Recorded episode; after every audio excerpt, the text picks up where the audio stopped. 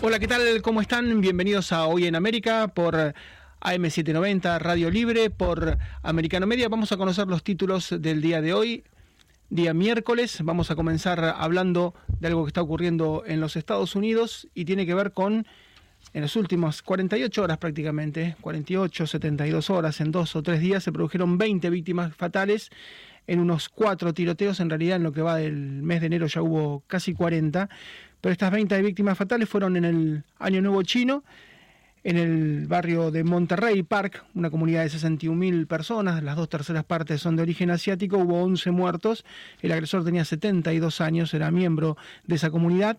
Después pasó otra tragedia, ocurrió en Half Moon Bay, también en California, con siete muertos. Hubo un tercer caso en Washington en las últimas horas con tres muertos y uno más en Oakland, en California.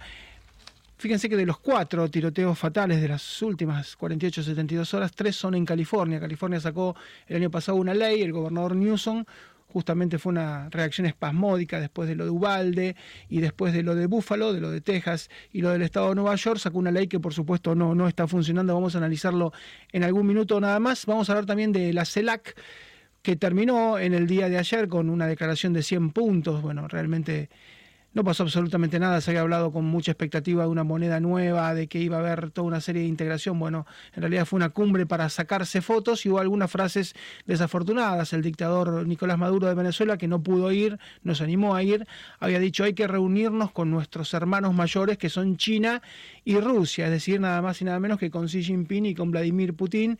Y ayer el ministro de Economía argentino, Sergio Massa, dijo Brasil y Argentina son hermanos mayores y Uruguay es un hermano menor. Entonces, entre los hermanos mayores de China, Rusia y el hermano menor de Uruguay, con los hermanos intermedios de Brasil y de Argentina, terminó siendo una suerte de locos Adams, una familia muy loca, que terminó sacándose fotos. En eso culminó la, la, cumbre. Vamos a hablar de Dani Alves, el jugador más exitoso de la historia. Es un futbolista que tiene 42 títulos, tiene más que Messi, que tiene 39, tiene más que mm, Iniesta, que fue campeón del mundo con España, que tiene 37, pero está acusado de violación, está detenido y las pruebas son contundentes en su contra. Es un jugador más, hubo tantos, ¿no? Acusados de abusos sexuales y de violaciones, pero en este caso las pruebas son tremendas y vamos a ir a España porque muy difícilmente pueda recuperar su libertad, está grabado.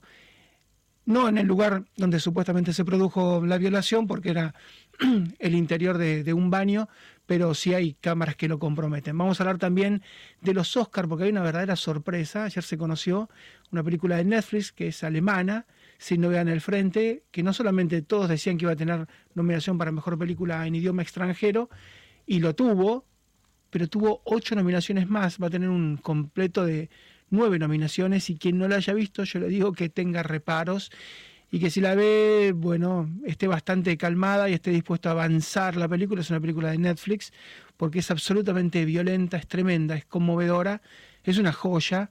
Seguramente va a ganar muchos rubros técnicos como la edición, la fotografía, el audio, el montaje.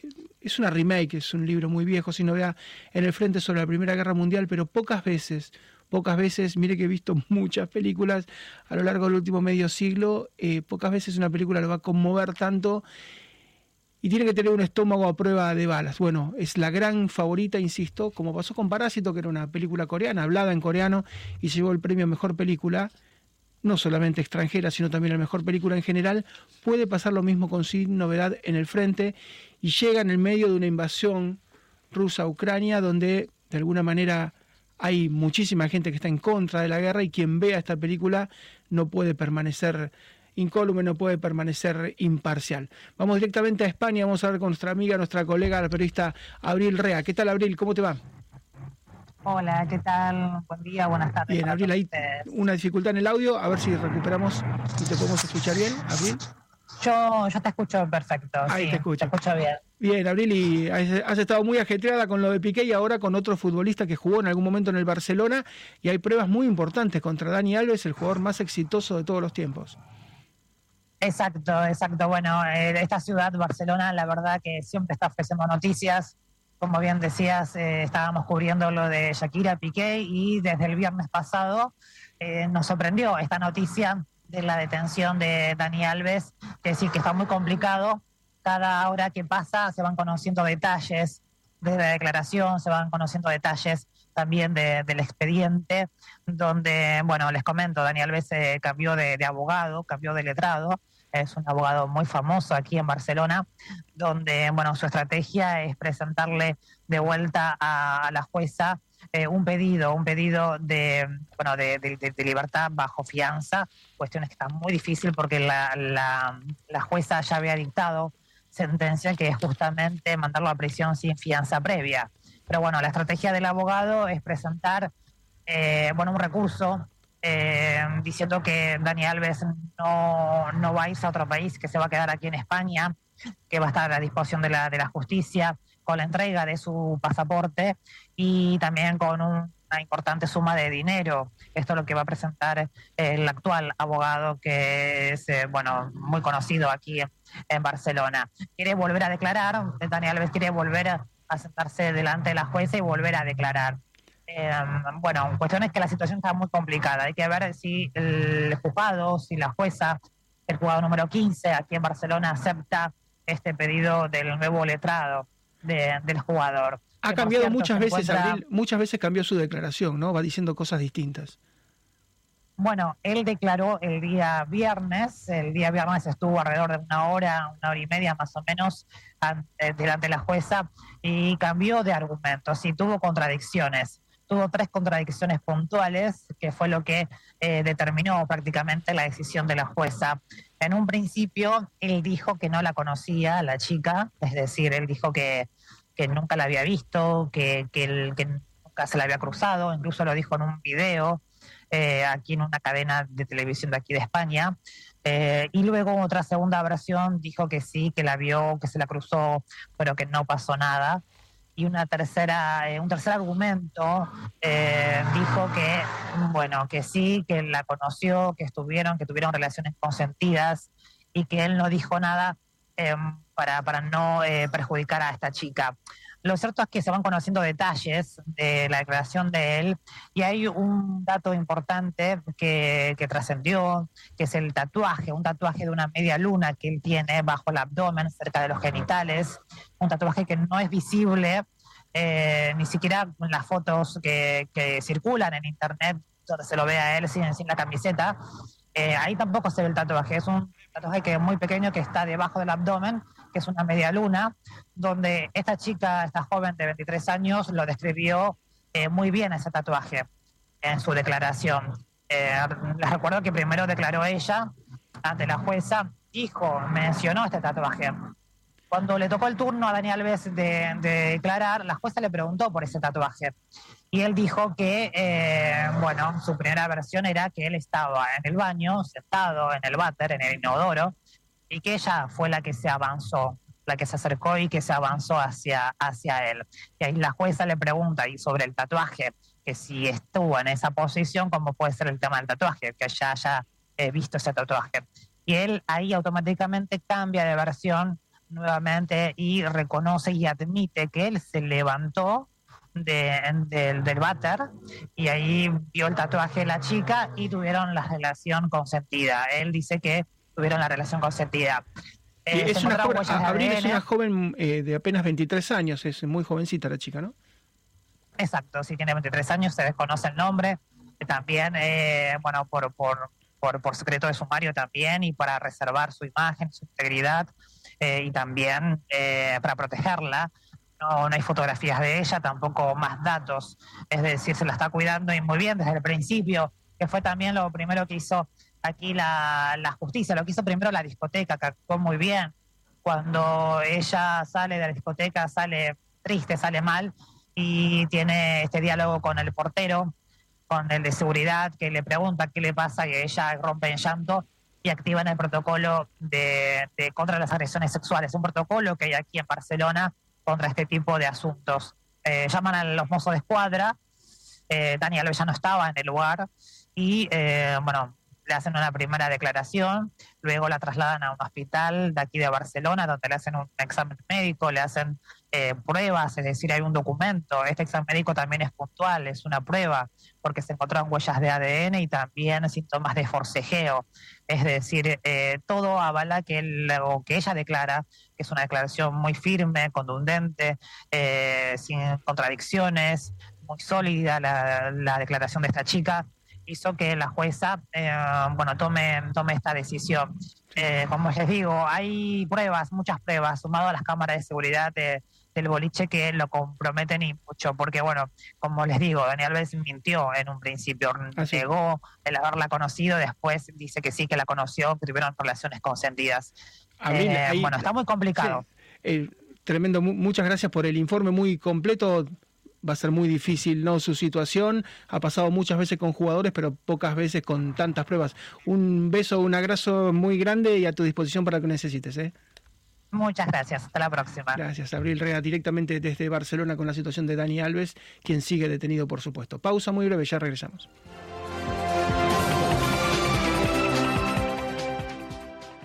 Y terminó en Buenos Aires la reunión de la CELAC, esta conferencia de estados latinoamericanos y del Caribe que exprofeso excluye, por supuesto, a Estados Unidos y a Canadá.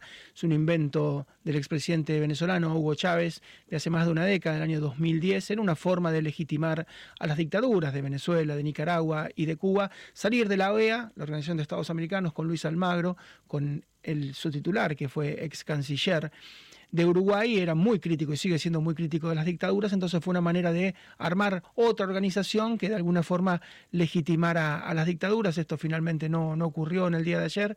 Hubo serios cuestionamientos, por ejemplo, el del presidente de la banda oriental del paísito de Uruguay, Luis Lacalle Pou. Un minuto esto decía. Se habló hoy aquí varias veces acerca de la condena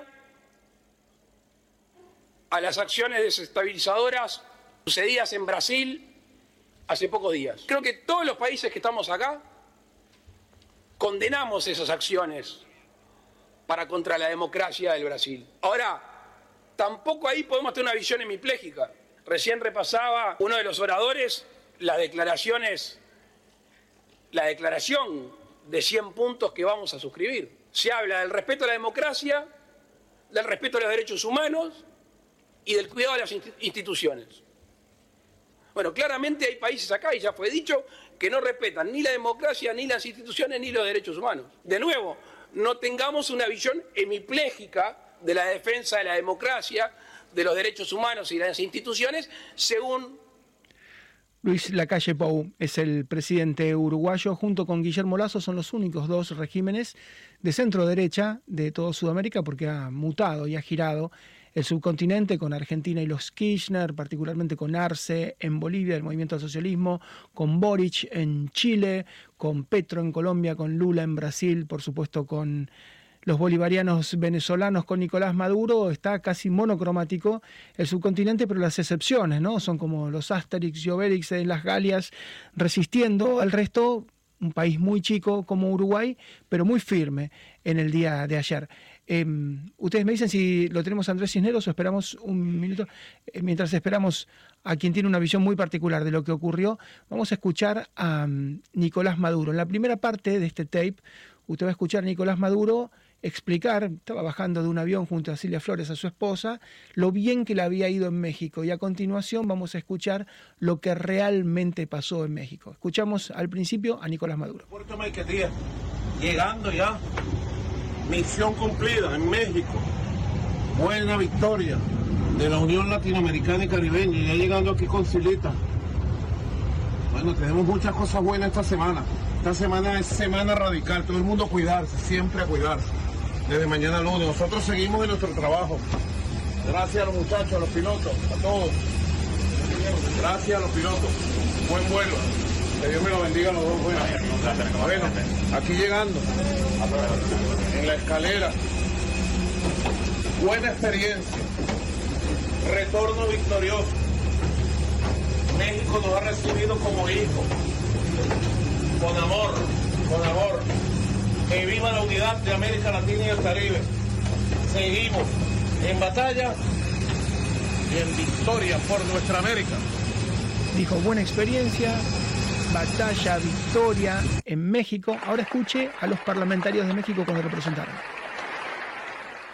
Nicolás Maduro Moros, presidente de la República Bolivariana de Venezuela.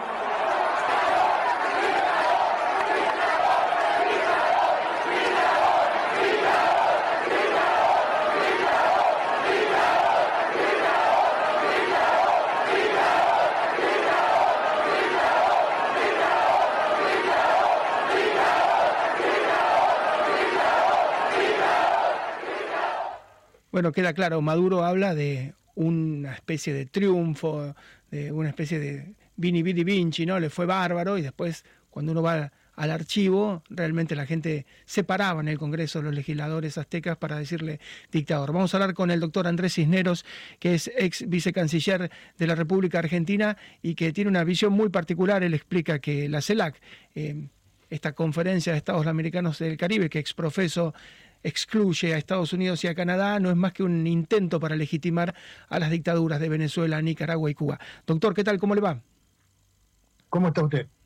Bien, y ha terminado una reunión donde se hablaba de una moneda única, común, donde se hablaba de avances importantes y creo que se ha ido diluido, ha sido una gran sesión de fotos. No sé cuál es la visión que tiene usted. Sí, este, y de gente bastante fea, ¿no? Pero el, el, documento final, que tiene unos 80 puntos, no tiene un solo punto rescatable. Este, algunos, algunos son reiteraciones, son una especie de humor negro, que es suponer que podemos tener una moneda común. Disparate, es una mentira. Hace mucho tiempo que está muy claro que eso es falso. Pero se, engaña a la gente, y es una lástima, para tratar de que la gente se entusiasme con un proyecto imposible. Las monedas comunes son un punto de llegada, no un punto de partida. 25 años le tomó a la Unión Europea sacar el euro y nosotros queremos sacarlo en una semana. Es un disparate. Se miente a la gente haciéndole creer que hay unidad, que hay proyecto, que hay futuro. Y en realidad, yo creo que tuvo mucha razón el presidente uruguayo cuando calificó esta reunión como un club de amigos ideológicos. ¿no? no importan tanto los intereses nacionales de cada país, sino la afinidad ideológica entre los presidentes. Así es, y muchos se hablan de casi de una familia, ¿no? Porque Nicolás Maduro decía nuestros hermanos mayores son China, Xi Jinping y Rusia, nada menos que Vladimir Putin. Y ayer Sergio Massa, el ministro de Hacienda argentino, diciendo, bueno, Brasil y Argentina son hermanos mayores, Uruguay es un hermano menor. Da buena suerte de locos Adam, daba ganas de ser huérfano, ¿no? Porque si esa es la familia y esa es la alianza que se viene, es para pretender ser huérfano, ¿no? Ante semejante familia. Sí, cuando Fernández dijo que los brasileños y nosotros veníamos de la selva y de Europa, aquí nos preguntábamos dónde está el barco que nos lleve de vuelta, ¿no? Eh, eh, esto, esto de masa no es una casualidad, es una forma de ver al mundo y a la gente. Es decir, decir que Uruguay necesita de nuestra, de nuestra ayuda, de nuestra protección, es un chiste contra sí mismo, porque Uruguay está mucho mejor que la Argentina. Uruguay puede darnos lecciones de cómo se conduce una política y una economía.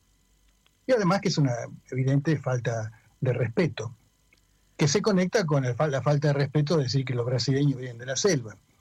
Eh, y en realidad me hace acordar a Groucho Marx, que decía que nadie está libre de, alguna vez decir alguna pavada. Lo, lo, malo es decirlo con énfasis. Tal cual, sí, sí, sí. Y muchos esperaban ¿no? que hubiera algún tipo de avance, eh, muchos esperaban que Estados Unidos jugara otro rol, ¿no? porque Estados Unidos está muy enfocado en todo lo que tiene que ver con la cuestión de Asia, de Japón, de Corea, de Taiwán, de China, donde por supuesto vive la mayor parte de la población mundial hoy por hoy, pero da la sensación de que a pesar de una cumbre que hubo el año pasado en Los Ángeles, eh, no le interesa demasiado, por lo menos a esta administración de Joe Biden, eh, la cuestión latinoamericana. Estados Unidos hace tiempo que ha dejado de ser un líder mundial respetable, porque eh, se ocupa, se ocupa de apagar fuegos y apagar incendios, pero desde, desde que Kennedy lanzó la, la Alianza para el Progreso, eh, Estados Unidos no ha producido nada que le interese a América Latina. El, famoso, este, la, famosa LC, los, los acuerdos de comercio de, Bush fueron un fracaso. Y este, Washington hace mucho tiempo que no le propone nada serio, nada, valioso a América Latina. En ese vacío norteamericano penetran los chinos, penetran los, cubanos y penetra la angustia de la población que al ver que no tiene progresos materiales, dice, bueno, que venga otra cosa.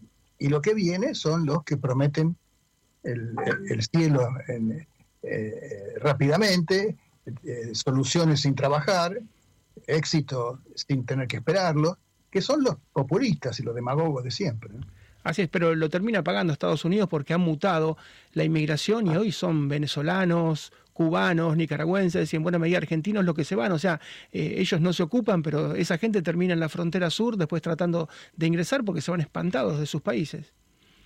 Bueno, ese es el costo que paga Estados Unidos por no tener una visión inteligente y por concentrarse todo en el dinero y la riqueza y no distribuirla y no, ayudar a que se distribuyan las oportunidades.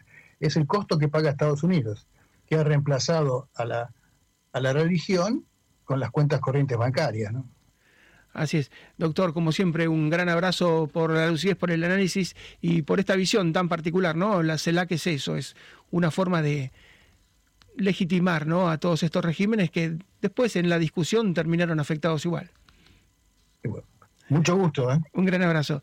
El doctor Andrés Cisneros, que es ex vicecanciller de la República Argentina, y él advertía, eh, existía la Organización de Estados Americanos y sigue existiendo, pero bueno, quieren crear el UNASUR, quieren crear la CELAC, y hay un cumbrismo, ¿no?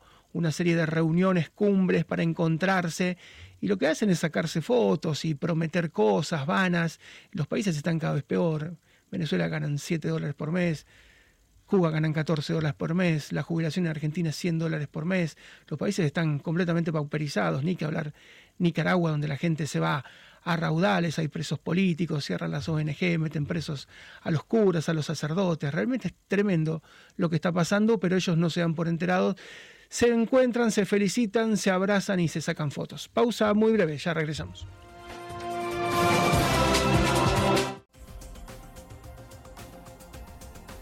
Tres fueron en California. El primero tuvo 11 víctimas fatales, fue durante el Año Nuevo Chino en Monterrey Park, que es un barrio de Los Ángeles con 60.000 personas. Las dos terceras partes son de origen asiático. El tirador es de origen asiático, 72 años que fue bastante llamativo. Bueno, hubo 11 muertos, después hubo 7 muertos en un lugar llamado Half Moon Bay, también en la zona de Los Ángeles, de California.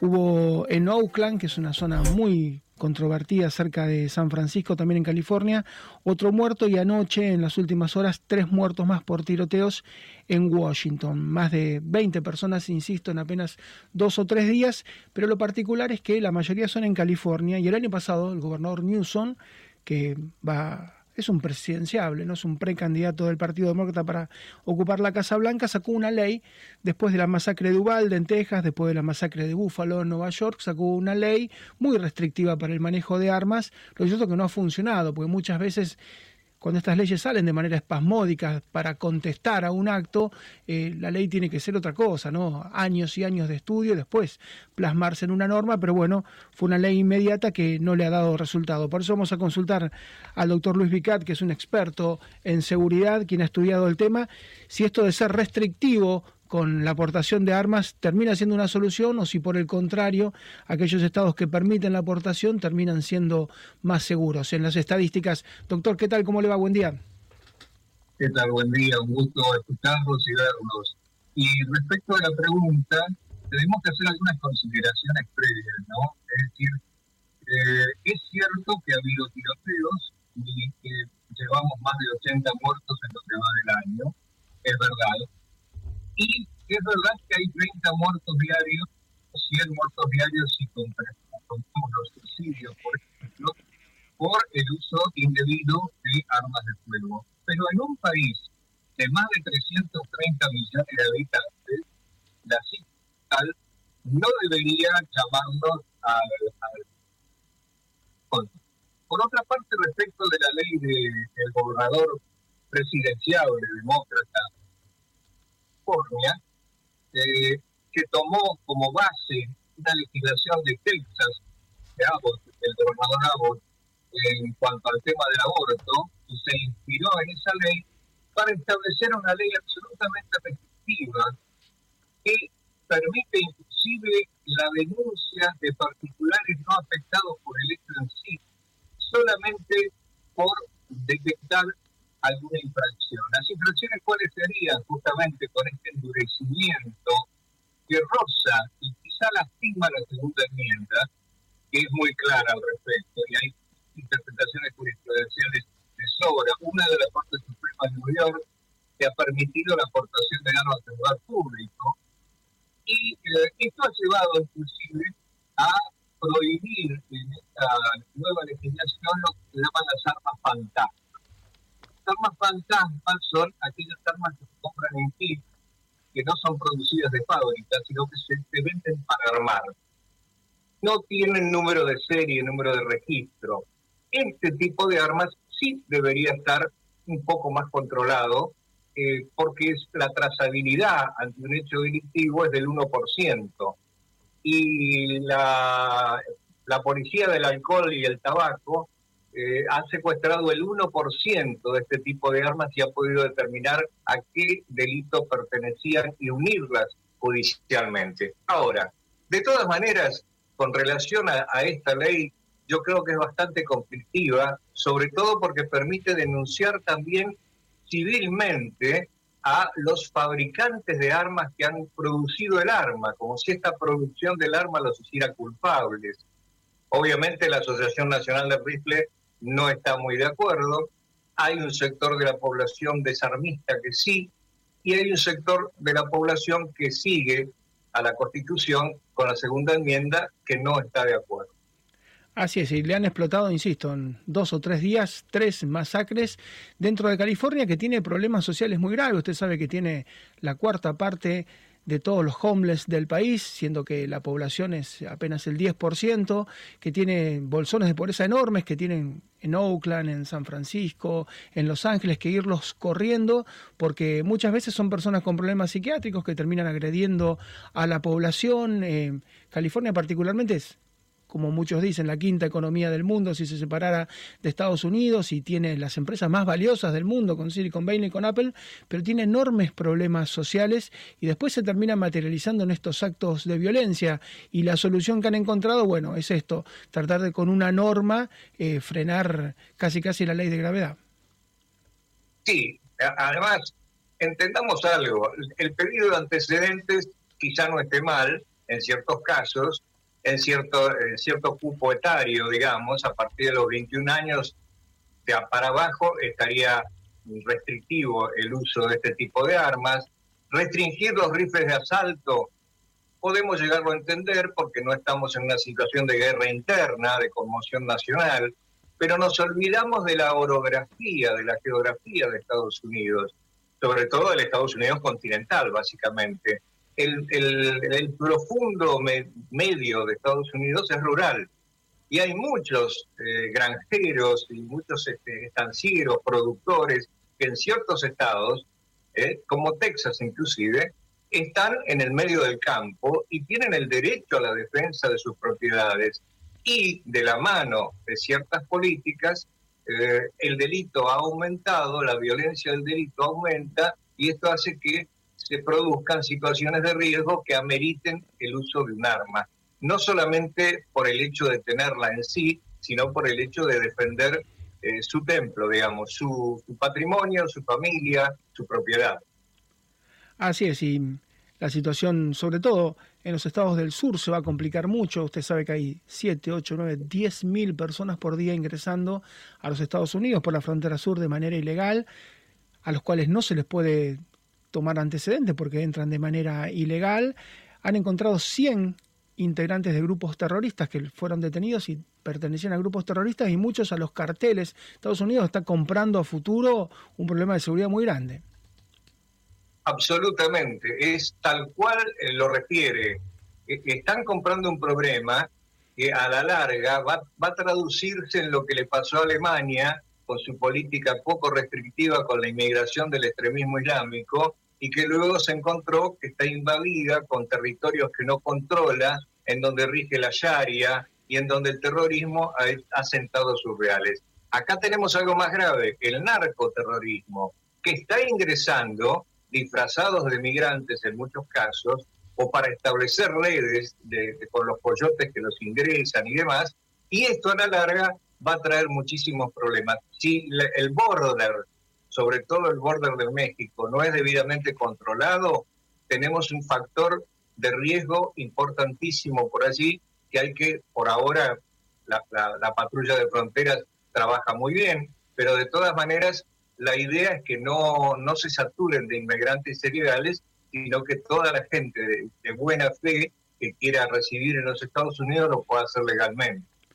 Así es, porque ha mutado mucho además todo lo que tiene que ver con el narcotráfico. Antes eran capaces de aterrizar un avión en una autopista y bueno, bajar los cargamentos de toneladas de cocaína, hoy pasan con fentanilo, una sola persona puede hacer un desastre, ¿no? Hay 100.000 muertos anuales en Estados Unidos por el consumo de fentanilo y una sola persona con pastillas puede generar un problema sanitario, con lo cual eh, un grupo de personas eh, pueden transformar realmente una comunidad entera. Ya no hace falta, insisto, esos volúmenes tan enormes. Una sola persona es un conflicto muy, muy grande para una comunidad chica. Dupliquémoslo o centupliquémoslo y vamos a tener un problema serio a, corto, quizá mediano plazo, ojalá sea a largo plazo. Pero esta, esta inmigración no controlada, también abre algunos canales como para importar de terceros países armamento también, armamento de tipo no tradicional. Estamos hablando de pronto de una bomba atómica sucia que es fácilmente transportable y que puede llegar a servir para fines desestabilizadores.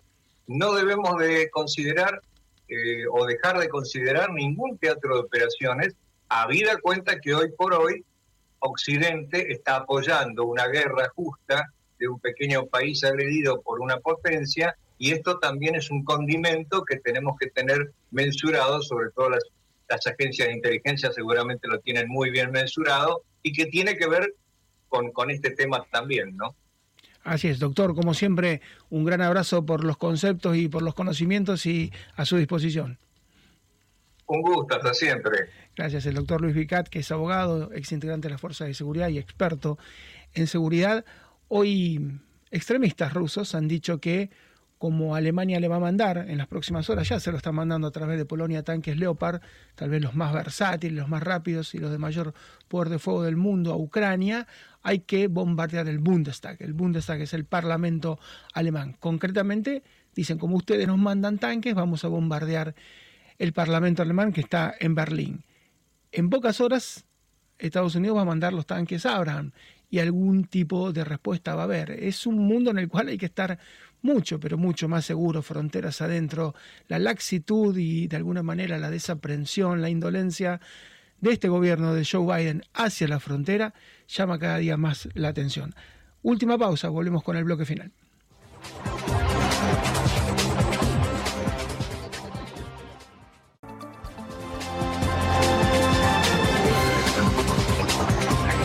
Ayer se conocieron las nominaciones para los Oscar y una gran sorpresa, una gran sorpresa.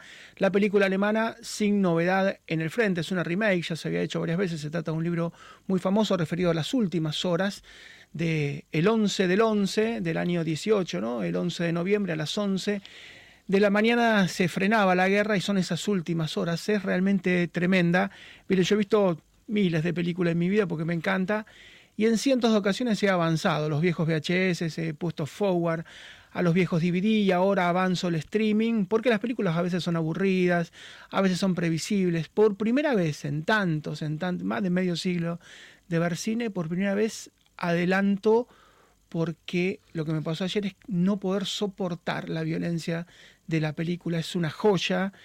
Tiene ocho o nueve nominaciones al Oscar porque tiene rubros técnicos como fotografía, que es increíble, el sonido es increíble, la compaginación, el montaje, está también, como se habla en alemán, como mejor película en lengua extranjera. Es una joya la película, pero es tan violenta, tan violenta que yo les recomiendo que tiene que estar en un muy buen estado de ánimo para verla, porque si no la va a pasar muy mal. María Rita Figueira tiene no solamente esta sorpresa, sino también las otras películas que son candidatas. Entre ellas, María, una argentina a la cual ya te digo, lamentablemente le toca competir con este monstruo. ¿Cómo te va? Sí, sí, sí.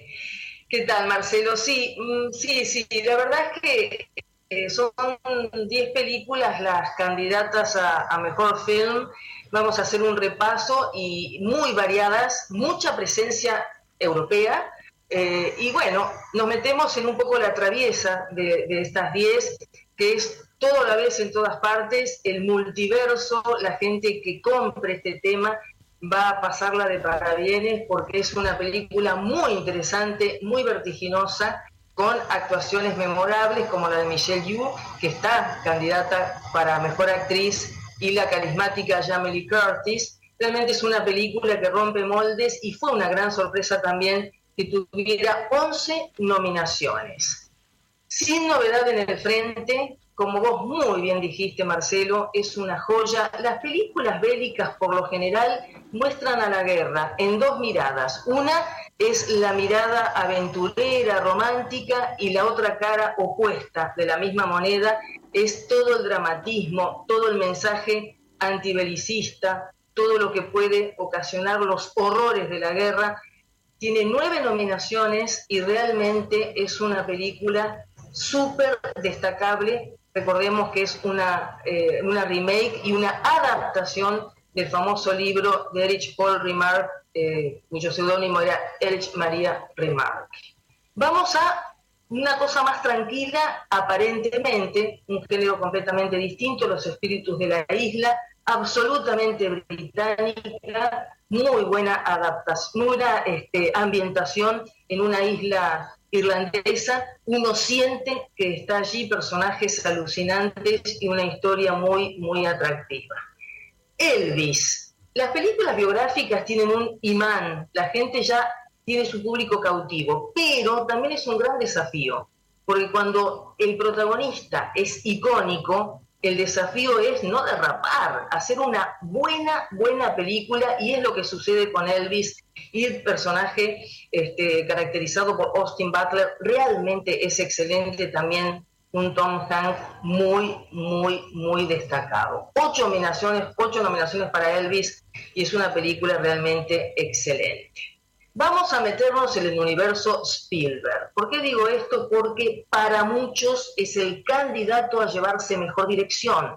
The Five Months, nosotros hemos hablado de esta película, tiene siete nominaciones y tiene mucho material autobiográfico. Me parece que es una película que mm, va a ser muy bien recibida por el público, ya lo es por la crítica. Top Gun Maverick, también hemos hablado, pero mucho, mucho hay un sector de la crítica, un sector del público que le tiene como bronca a las películas que son superproducciones o que tienen mucho de tecnología. Me parece que eso es un error. El cine es espectáculo, es entretenimiento y Joseph Kosinski en Top Gun Maverick lo logra. Seis nominaciones, veremos qué sucede. En taquilla ya es un éxito. Vamos a otro cine, Tar. Todd Field vuelve a la pantalla grande con seis nominaciones en esta película justamente. Tar es el apellido de Lidia Tar, una concertista, una directora de orquesta, compositora, y un aparentemente una fija, que es que Kate Blanchett se, gane su tercer Oscar como mejor actriz protagónica. Veremos qué sucede. Excelente y muy interesante esta película. También mejor dirección y también candidata a mejor guion original. Avatar siempre está, en este caso, no como mejor director, pero sí como mejor película, por supuesto, es lo que estamos recorriendo. Tiene cuatro nominaciones, siempre es la creatividad, siempre es la tecnología puesta al servicio del arte, así que Avatar 2 también es un éxito en taquilla y un éxito artístico. Vamos a una película, casi te diría que es una película de autor, en este caso de autora, es Sarah Polley. Ellas hablan, dos nominaciones, mejor film y mejor guion adaptado, es, una, es un drama, es alto contenido dramático, es una comunidad religiosa en Bolivia, todos los abusos que, de la que son víctimas, y realmente es una película muy, muy dramática, muy seria. El Triángulo de la Tristeza un gran signo de interrogación, porque nosotros estamos acostumbrados que de Suecia nos llegan policiales excelentes, novelas y libros, series. En este caso es una sátira y, realmente tiene muy, muy buena crítica. El Triángulo de la Tristeza me parece que vale la pena y es una película que también impacta como que esté nominada entre las 10 mejores. Y por último, como un bonus track, en Mejor Película Internacional, o lo que nosotros llamamos Mejor Película Extranjera, Argentina 1985, me permito también un pequeño homenaje a Claudio Dapasano, actor de esta película, que acaba de fallecer, realmente una tristeza, hace un papel importante en Argentina 1985, dirigida por Santiago Mitre. Coincido con vos, Marcelo, sí, sin novedad en el frente, eh, es una película tan monumental, tan enorme, tan dramática, tan importante, que Argentina 1985, que tiene también esas características y esos elogios, me parece que queda un poco deslucida frente a las posibilidades de sin novedad en el frente. Veremos qué sucede, porque realmente es un enorme desafío y no, no sabemos qué va a ocurrir. Sí, impacta mucho, va a impactar mucho en la ceremonia porque te imaginas que va a ser una fiesta, como siempre, va a haber mucha alegría, pero va a haber mucha referencia, seguramente así como estuvo presente Vladimir Zelensky en los Globos de Oro, va a estar presente también su figura con un mensaje en los Oscars, y es un mensaje hacia la paz y la crueldad de la guerra. Está, yo no la quiero spoilear, pero solamente les digo... No, no, no, no cuentes nada. Lo que pasa, Marcelo, es que a mí a veces me da bronca mm. cuando las películas de guerra tienen un dejo romántico o de aventura. No, nada. Y esta es totalmente lo opuesto. Y me parece que en el contexto que estamos viviendo no va a ser ajeno el contenido de esta joya sin novedad en el frente. Y va a, haber un un paralelismo, porque sin novedad en el frente significa que fue una guerra, la Primera Guerra Mundial de cuatro años, 1914-1918, donde los frentes no se movían porque había trincheras y avanzaban 100 metros. Claro, la guerra de las trincheras. Murieron 17 millones de personas y no se movían. Y en Ucrania está pasando eso hace ya varios meses, que se están masacrando, hay 188 mil soldados rusos muertos y decenas de miles de soldados ucranianos muertos, y están todos en el mismo lugar. Hay un paralelismo enorme, no con la Segunda Guerra Mundial en Ucrania, sino con la Primera. Así que bueno, seguramente va a haber luces y sombras, va a haber alegría, pero va a haber también mucha referencia a la conflagración. Ya, hay algunas, sí, hay algunas sorpresas y como vos bien dijiste, fíjate que la Segunda Guerra Mundial, para nosotros que hemos crecido con series de televisión, con novelas y películas, ha opacado y de la Gran Guerra, de la Primera Guerra Mundial, no hay tanto material para nosotros, y esta es una oportunidad, como vos bien dijiste, hay que ser fuerte y hay que tener un buen estado anímico para verla porque refleja verdaderamente los horrores de la guerra. Un beso María, nos vemos mañana. Muchas gracias. ¿eh? Eso, chau chau, hasta mañana. Regresamos mañana, muchísimas gracias por la atención. Hasta mañana.